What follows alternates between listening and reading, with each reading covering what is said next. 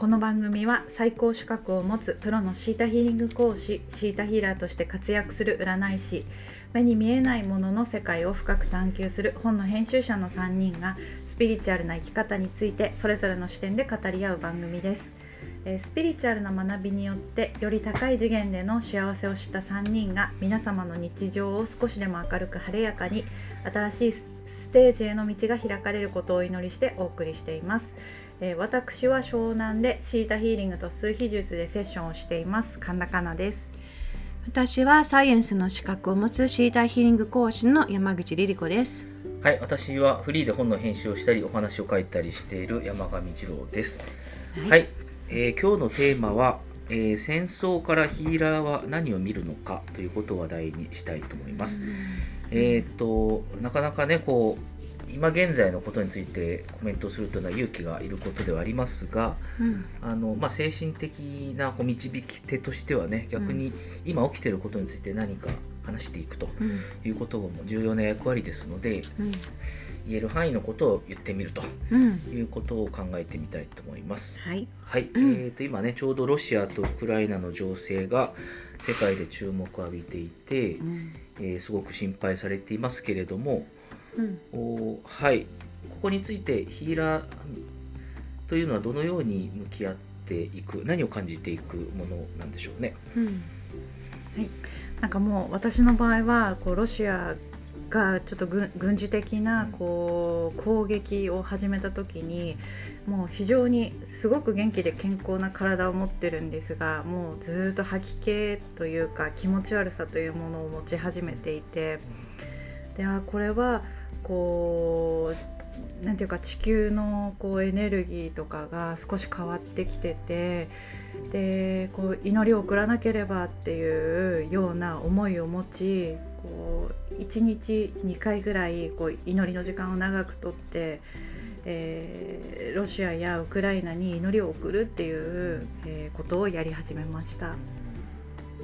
うん、はい、これは何かその本能的にこう感じてそう始めたということなんですか？うん、なんかやっぱヒーラーってすごく鋭い人たちでもあるのでこう恐怖とかやっぱ競争っていうもの、うん、戦争っていうものが始まった時にそれがどれだけ多くの人にこう傷を残すのかっていうことを多分キャッチしてて。えーもうそれが最小限でいけるようにっていう思いがなんかすごいこう湧き立ってきましたね。うん、共感してしまうという感じなんですかねそれとも少し未来を先取りして何かこの感じてしまうものがあるというか、うん、共感もそうですね。うん、うん、うんそうですね。私もこの戦争っていうのがね、最近になって起きて、まあ正直ね、本当にこういうことが起きるのかっていうような気持ちにはなりますけれども、やっぱしえっと。あのそこで何が起き誰がが誰が悪くってどういうことを目的にやってるのかっていうのを詳しく知るそして、えっと、それに判断するよりもやっぱし自分自身がフォーカスを変えるっていうことをやっていますね。平和な未来があって人々が安心して暮らすことができていてそしてみんなが、えーこれでよかったっていう解決がそこにあるっていうフォーカスをし続けて恐れにフォーカスをして戦争が大きくなるっていうことをしないようにいつも祈るっていうことがやっていますね。やっぱし判断するほど知識もないですしうん。あの判断できる立場でもありませんしうん、でもみんなにとって優しい解決があるっていうふうにうん。信じて祈りってそれをフォーカスするはあります。うん。えー、とそうですね。こうヒーリングシータヒーリングの話って時々話題になるようですけどもこう真のなんか原因をこう突き詰めようとすることとか誰がどういう経緯でこれが起きたのかということを突き詰めようとすること自体にもなんか思考パターンがうん。影響するのでうん。実はそれは、あの本質的には効果的ではないという。そうですね、うん、やっぱりさまざまな事情があってあと本当にその正しい判断力っていうのは自分の真の優しさみたいなのを持ってる時でないと持てないと思うんですよね。うん、なのでこのトップの人とかが正しい判断力が持てますようにと、うん、で本来の自分の優しさを取り戻したらもっといい決断ができるんではないかっていうふうなことを信じて人の可能性を見たりとかしますね。うんつまりなんかプーチンはどうしてこうねウクライナに攻め込んでしまったのかという原因をすごくみんな知りたがっていろいろ分析してますけれども、原因が分かったところで未来が変わるわけではないう。ん、そうですね、まあ、本当原因が分かったところでやっぱし批判的な人は本当に批判的で批判的な立場でしからもからしか物事見なかったりとかすれば、同じことなんだと思うんですね。まあ、何が起きているかは知りたいところではありますけれども。うん知りたいけどもそれがその解決、まあ、平和とか穏やかさとか。そうですよね。まあ本当にそれを知ったところで今度自分の生き方や人生っていうところもあるじゃないですか、うん、うんうん、自分の人生が幸せになるわけじゃないからやっぱしその当事者でない人たちは、えー、自分の幸福と、うん、そして世界の平和、幸せっていうのにフォーカスし続けるは、みんながしたいとこなんではないかなと思います。原因をかん本当の原因は何だろうって考えてる時ってある種立ち止まっている時でもあるんですかね。うん、だけどみんなの気持ちがねあの平和に訪れますようにとかうまくみんながやっていくようなこう知恵なり英知なりにたどり着きますようにというのは動いてますよね。うん、うんうん、そうですね。なんか結構ロシアのこう若い子たちがみんなで戦争をやめましょうってこうデモとかをしてるのをこうニュースですごく見てこの若い人たちだったりとかちゃんと英知を持ってる人たちっていうのはこう戦争で得るものが例えば幸せなものではないことを、えー、それが末永く続いていくものではないということを分かっているんだろうなっていう感覚で見てますね。うんそれはある種、うん、まあ先ほど知恵英知というか知恵なんでしょうかね、うん、本質的な知恵と、うん、言えますか？本質的な知恵と言えますよ。言えますかね。はい、そうですね。でもやっぱり何度も繰り返したとしても争いから得るものは何もなかったっていう解決になってるんじゃないかと思うんですね。うん、うん、なのでねやっぱしここをみんなままた繰り返すのかっていう思いにはなってるんじゃないかなと。うん、そうですね。あとはそうですね。あのまあ、今世界がねグローバル化はしてますのでこの遠くで起きている戦争は私たちの生活とか経済に何らかの影響はありますけれども、うん、かといって当事者ほどこう緊急性のある危険にさらされてるわけではないという中で、うんうん、あのまあ、今回に限らず世界の騒動とね私たちはどう向き合うべきか、うん、何を感じてどうあろうとするべきなのか、うん、みたいなところもちょっとヒーリシータヒーリングのね知恵をかなちゃん。借りたいところですね。うん、もうこれはあなんか戦争がロシアとウクライナで起こってるんだみたいな、こう人事ではなくて、じゃあ今私たちができることって何かっていうと、えー、今こうロシアの大使館ウクライナの大使館にすごいたくさんのお金が届くとか、物資が届くっていうこととかこう何か行動できることができるでそのなんか一つがやっぱ祈ることがヒラが一番こうできることではあるんですが、でもみんなにもなんか。えー、感じてほしいしでできることをやってほしいなっていう気持ちはありますね。うんうん、なんかこう、ね、同じ戦争昔と同じような戦争が、うん、まあ小規模かもしれないけど起きたとしてもちょっとニュースでやるテーマってちょっと変わってきたなと思うのが、うん、なんだろうな敵が味方敵が相手をなんかこう殺したくないと思っているところが報道されたりするじゃないですか、うん、例えばロシア兵がウクライナさんたちを殺したくないと、うん、うん、ああいうのって本当今だからこそ本当はみんなそんな気持ちじゃないんだと、うん、誰も殺したくないしみんなで幸せに生きたいはみんな持ってんじゃないかなって思いますね。えー、なんかねツイッターでもちょっと話題になってましたけど、ロシアの若い兵が、まあ、武器をこうあの捨てて投投降ししロシアのウクライナの住民に投降しなんか紅茶とパンをもらって、そうですよね。お母さんとこうねあの、うん。なんかフ本ェイスブックで喋って涙してるみたいな。当本来ならだねそうすぐこう殺さなくちゃいけないとかいう立場であったとしても、うんそれはしたくないし分け合いたいし、うん。そんなところでも協力したいしと思う心が生まれてるわけですよね。うん。なんかそのこう一つ上の次元の、まあ、戦い方というかうん戦わないという戦い方うなんんでしょうかね。あままあ、あどうぞ。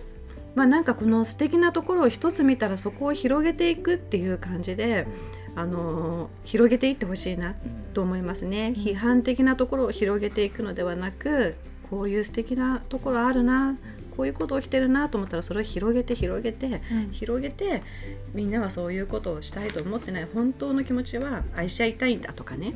話し合って分かち合いたいんだとかそういうのを広がっていくための SNS であってほしいなと思ったりしますね。うん。そのね、先ほどのなんか原因をほじくったりとか誰かの間違いを見つけようとするうんという反応の仕方っていうのは、うん。あのあんまり未来を生むようなうん。やり方ではないというかね。もちろん未来も生んでません、うんうん。生みませんしその人が生まれてないですね、うんの人の何かこう成長とか、うんその人は何も生まれてないと思います。批判的すぎると、なるほどですね。それからちょっとさっきあのかなちゃんからこう祈るっていう話がありましたけども、この一般人代表としてえっ、と一応なんかね疑問に答え聞いてみたいんですけど、祈りだってと思う人いるかもしれないですね。この祈りの力みたいなものについても少しまたねいずれしっかり話すことあるかもしれないですけど、こうやっぱ精神的な指導者は祈りましょうということをよく言いますけども祈りの力祈りにそんな力なんてあるんですかっていう話ちょっと聞いてみたいなと思うんですけど、はい。うん。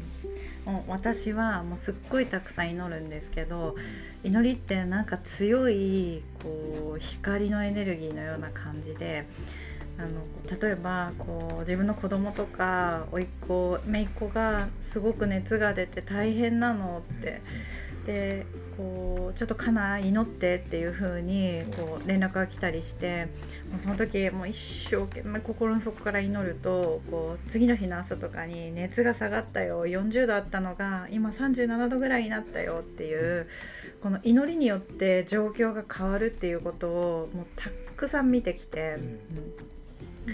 でそれ以来やっぱり祈りの力が一人じゃなくてもっと何万人とか何千万人の人たちが祈った時に起こる奇跡っていうものはあのもう人知の力を超えてるというか、合理的に説明できる範囲を超えたものが起こるということですね。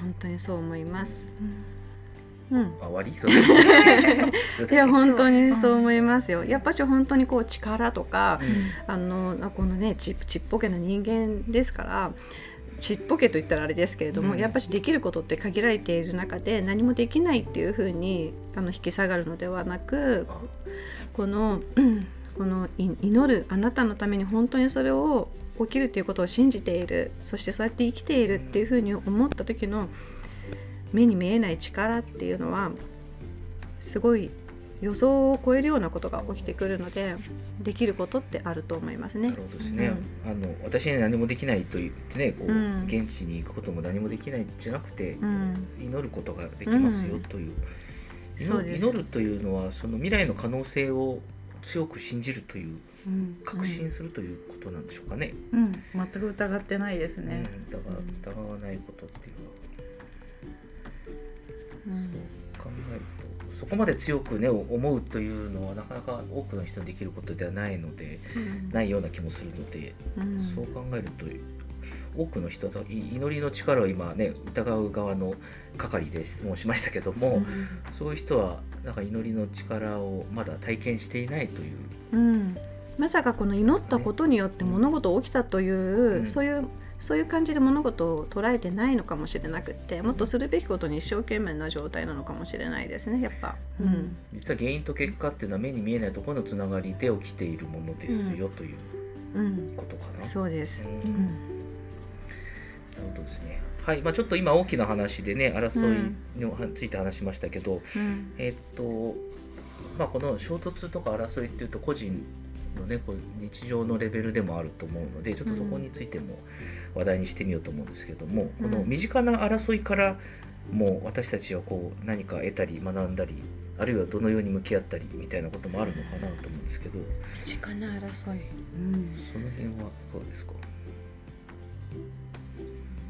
身近な争い、え次郎さんどうなんですか？あれあんまりと閉じてました。僕はその争わない人と争う気持ちをが起きないような人生を選択してきたので。ああまり大企業とか入っちゃうとなんかこう人から決められた評価で争わなきゃいけなくなるとちょっと自分の平穏が乱されるのでうん。それはちょっと嫌だなと思って避けてきたりしてましたけど。うんまあちょっとね SNS の話もありましたけどこうん。うなんかこう戦争のニュースを見たりするとやっぱ争いの気持ちがこうね、うん。あの刺激されてなんかこううん反応しちゃったりする部分もあるのかなと思うので、うん。個人的な向き合い方とかあるのかなと思ったんですけど、うん。遠かったですかね質問が。いやいやでも別の機会にしましょうあいやでもなんか今思いついてたのが、うん。そのこう争いとか昔の戦争で沖縄とかものすごい攻撃をされた時に、こう姫百合の塔とかっていう場所があるじゃないですか、はい。やっぱあそこはいまだに恨みのようなエネルギーっていうのがあるんだなっていうのは、うん。やっぱ時々感じてて。こううん。恨みが発生してしまう、で恨みがこう許されるっていうのはやっぱちょっと時間がかかったりするんだなって、ううんん、思ったんですよね。この人の恨むとかあなたのせいでこうなってしまったっていうふうに思う気持ちっていうのはあの時間によって消えるものではなくってうんそこで屈折して時間の歪みができてボルテックスとしてそこでそそこに宿ってしまうんですよね。なので恨みっていうのは大きくなって大きくなってその土地に何かがあったその土地にボルテックスとして宿るからそこを通りかかった人がその恨みの感情をもらっちゃったりとか、突然昔を思い出して怒ってしまったりとかまた繰り返してしまったりとかそういったことが恨みには発生するかなと。ただ昔のことを許さないと前進できないっていうこともうん知らなくちゃいけないですよね。ボルテックスっていうのはそそその場になんかこうエネルギー負のエネルギーがよどんで溜まってしまうみたいなそういうイメージっていいですか？そうです。溜まった上にうかそうです。うん。溜まった上に倍増してるエネルギーなの、うん。倍になっているの、うん。何倍にもなっている渦のことをボルテックスっっていうふうに渦ですよね言いますね。うん、ある種こう自爆霊みたいな。そうですね、うん。集まってくるんですね。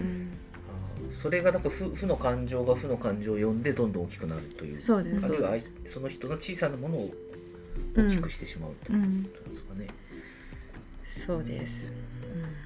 で恨みっていうのは今にあるものよりもほとんどが過去にあるもので、うん。ずっと念のように自分にまとわりついているもので絶対に自分が許せないものみたいなものなんですよね。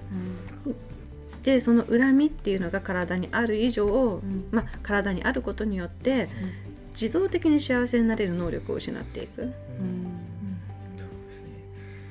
そのだからまあ戦争とか争いが起こってるみたいなものを聞いてしまったり見てしまったりするとそこでちょっと自分のそういう小さな恨みがうん。反応してしまってるといううん。ことなんですかね。そうですね。素通りできない人たちっていうのは。うん、でも個人的なやり返しをしてるのかもしれないし、個人的なあのややり直しとかね、やり返しやり直しとかしてるかもしれないなと。やり直し。そのう恨みが生まれないあの選択肢をもう一回たどり直そうとししてるってことですか？やり直しっていうのは。果たそうとするっていうとか、うん。うん、果たそうとして決着つけようとするとか、でまた自らの死を持って争ってとか。でもこれ生きてるというよりも何してる時間なのってなるじゃないですか、うん。もっと幸福なこといっぱいあって。うん。まだもらってない幸せいっぱいありますよね、うん。うん、でも何してる時間なのってうん。なった時これは賢いのかどうかって思ってしまいますよね。うんこういう感情っていうのはどうやって、まああのヒーラーの人にこうね向き合えばうん。ヒール、ヒールしてもらえるのかもしれないですけども、うん。自分としてはどのように向き合ったりしていけば良いんでしょうかね。何も生まれなかったっていう結果になってると思うんですね。あ。でなんかその結果すなんつうんだろうな。あのもっともっとたくさん幸せな幸福な未来に自分はフォーカスしていくと、うん。そっちの方が面白くなっていきます。でもっと受け取りたいしもっと幸せになりたいしっていう風に回転をちょっと変えてほしくって、そのような回転になっていった時今までバカバカしかったなとか、うん。もう飽きたなっていう気持ちになっていくので、そういう風になっていってほしいと思いますね。すね。もっとこう未来で何かこう達達成というか実現しようと頑張ってるうちにそのうち消えていくという、うん。向き合おうとしてる時点でなかなか消えないといううん。感じなのかな。なんでこういうことはできますっていうふうにお伝えしますけれども最終的には自分で決めると思います、うん、うん、どっちに向かうのか、うん、あそういうことですよね。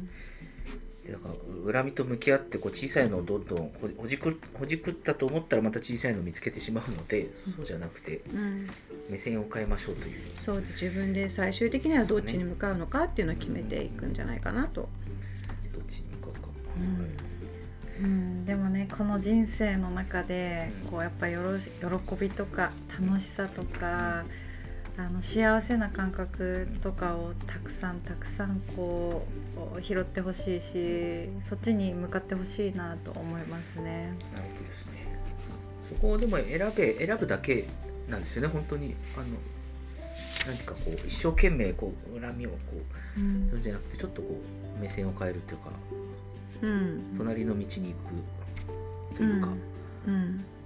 ある意味そんな難しいことではないというか難しいこと。うん、難しいことではないですけれどもう、ん。まあ、今までの古い習慣っていうものを見直す必要はありますよね。うん、古い習慣っていうのが必ずあるんで、やっぱそれは自分で見直して正しい考えを持つこれに尽きるんじゃないかなと思いますけどね。はい。えーどうぞあなんかなんかでも今思いついてたのが昔からなんかこう人を呪わば穴2つでしたっけ、ん。三3つとのか、二つですね。2つぐらい、うん。やっぱりこう、恨みは恨みしか生まず呪いを生み呪いは 呪いを2倍にしっていう、なんかこう負ですよね。人そうですね。だから人を恨もう人を貶めようとして穴を掘ってると自分の穴も掘ってることに同じだよということですよね、うん。幸せにはなれないですよね。まあちょっとはすっきりするかもしれないけども、うん。まあよくてゼロに戻るだけという感じなんですかね。はい。えっ、とまあこれはねちょっとまたあの改めてすごく詳しく聞いてもいいかもしれないですね。知りたい人いっぱいいると思うんでこのす心の隙が出るとちょっとああいつのあれムカつくなみたいなことをね思い出してしまう人いっぱいいると思うんで あのこれをどう解消するかまたいずれ別に。はい。あでもヒーラーもありますよ。あくっそムカつくって思うんだけど、うん2分ぐらいで終わるんです。うんうんうんあそのねまあ繰り返し思い出したとしても、うんその時はすぐ一回解消できるということですね。2分ぐらい。はい、じゃあ恒例の、えー、美徳カードのコーナー。イエーイただ勝手に私が好きなだけ。今日なんでしょうね。はい、次郎さん1枚お願いします。これを引きたいと思います。はい。勇気。勇気は恐れを決意に変貌させます。勇気とはひるむことなく100%人生を包容し、必要なことはたとえそれが困難で危険であっても実践することです。諦めたいという誘惑に駆られても勇気は次の一歩を踏み出すように応援してくれます。勇気は困難に自信を持って立ち向かうことを可能にしてくれます。勇気は新しい可能性に向けて私たちの心を開き、愛するために犠牲を払う強さを与えてくれます。時には真実を受け入れるために勇気が必要です。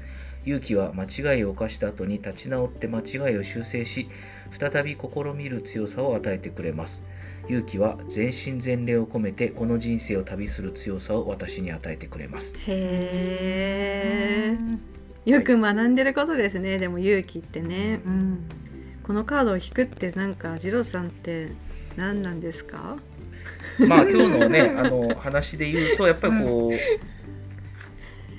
銃を取って戦わないなんて勇気がないやつだと、ね、思いがちですけど、うんヒーラーが言う勇気っていうのは逆にその、うんねあのうんそうですね。物理的に戦わないという勇気うんとかね、なんかあるのかなと思いましたけども、はい。新しい可能性に向けて私たちの心を開き愛するために犠牲を払う強さとうん。を与えてくれるのが勇気であるということなのでねうんこううん。万有とはちょっと違うというか。う。ん何かこう昔の人たちは勇気というものの徳を得るためによく戦ったりとか自分を犠牲にしたりとかして、うん。死死っていうものと直面し勇気を学んできたんですよ。うん、なので勇気を学ぶっていうとちょっと怖いところがあるんですが、本当はそうじゃなくってじゃなくって例えば今無力の状態で戦争に行ったりとかしたら死に行くだけですよね。うん。なので勇気のある行動っていうのは、えー、と今自分にできることをするとか人の応援をするとか、えーあなたのために支援するとかそういったことを今できることをするっていうのも勇気の一つなんですよね。うん、でつなげるっていうこと。でも自分には何もできないからといって、うん。私何もできないからっていうふうに言うのであれば愚か者っていう扱いをされる。うんでまた勇気っていうのは自分の次の徳うん。徳を、えーつなげてくれるあの徳であり、うん。次の徳につながるためには勇気が必要なんですね。次の一歩に進みたい次の知識が欲しい、そのためには勇気が必要となります。うん。うん。そうですね。新しい可能性、うだからまあそのね死ぬ覚悟がないなんて勇気がないやつだというふうにね、うん。思われてしまうけどそそうやってこう銃を持って戦うっていうのはむしろ昔の可能性なんか古い可能性ですよね、昔はそうやってねやってきた、新しい可能性は違うよねっていううん、違いますね。ところ本当にね、に違います。フォーカスしていく、うん、で本当に勇気っていうのは自分はそれに対してすごく怖いという気持ちを持っていてどうしよう怖いっていう気持ちがあるんだけどその先のものを受け取ることがしたいともっと大事なものが先にあるっていう気持ちの時に使うもの。はい、勇気を実践するときは、うん。私は居心地の良い場所にとどまりません。新たな挑戦を歓迎します。うん。えー代償とは無関係に正しいと知っていることを実践します、謙虚に心を開いて真実に直面します。うん。恐れの思いが前進を阻止することを許しません。うん。愛する人を受け入れ感謝します、うん。人生が将来するものを100%受け入れます、え人類が一番初めにも勇気を持った時っていつか分かりますか？全員が一番初めに持った時勇気を。うんなんだろ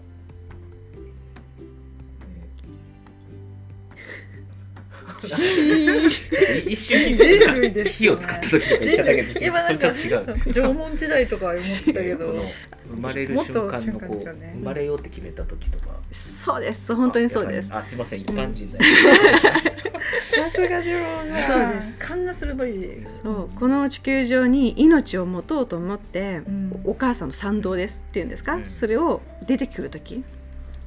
一番初めに勇気の徳をもらう。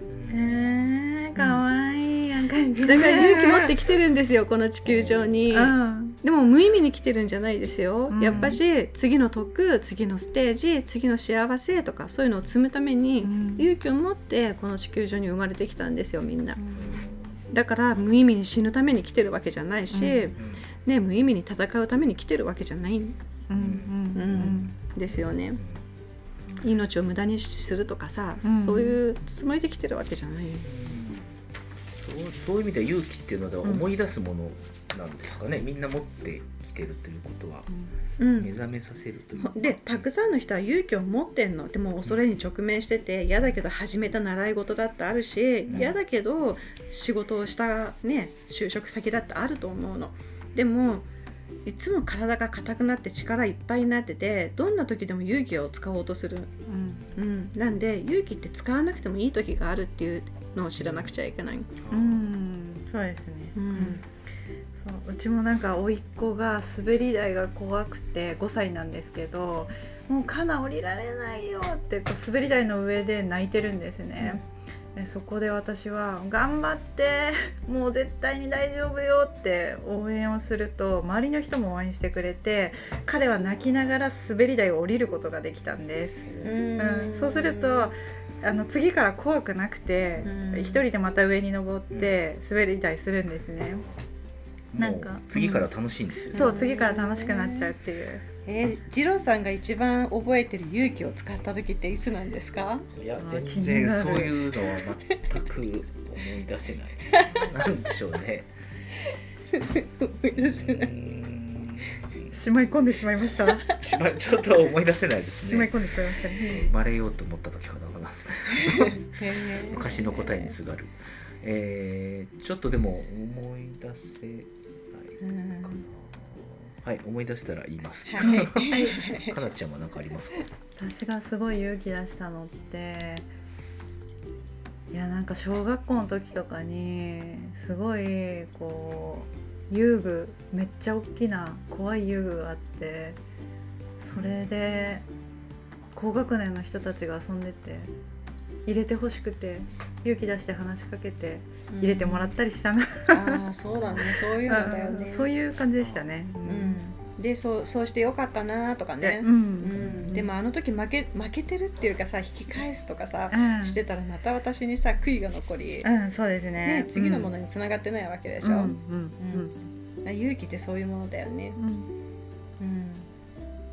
で本人にとってはすごく怖いんだよね。うん、怖かったです本人ね。からすると本当に怖い。慣れてる人からするとそれがね、うん。どうってことないことでもうん勇気の徳を学んでる時は本人は本当に怖い、うん、うん、ねはい、その話を聞いてもちょっと思い出さなかったんで、ちょっとまた次回ということで。はい、じゃあ今日はこの辺にしておきますか。はい。えはい。楽しかったです、はい、それではスピリチュアルな学びによって人生を作り変える Your Life Your Story 今回はここまでです。お送りしたのは山口リリ子神田かな山上一郎。の3人でした。また次回のエピソードでお会いしましょう。次のテーマをお楽しみに、はい、さよなら。さようなら。ありがとうございます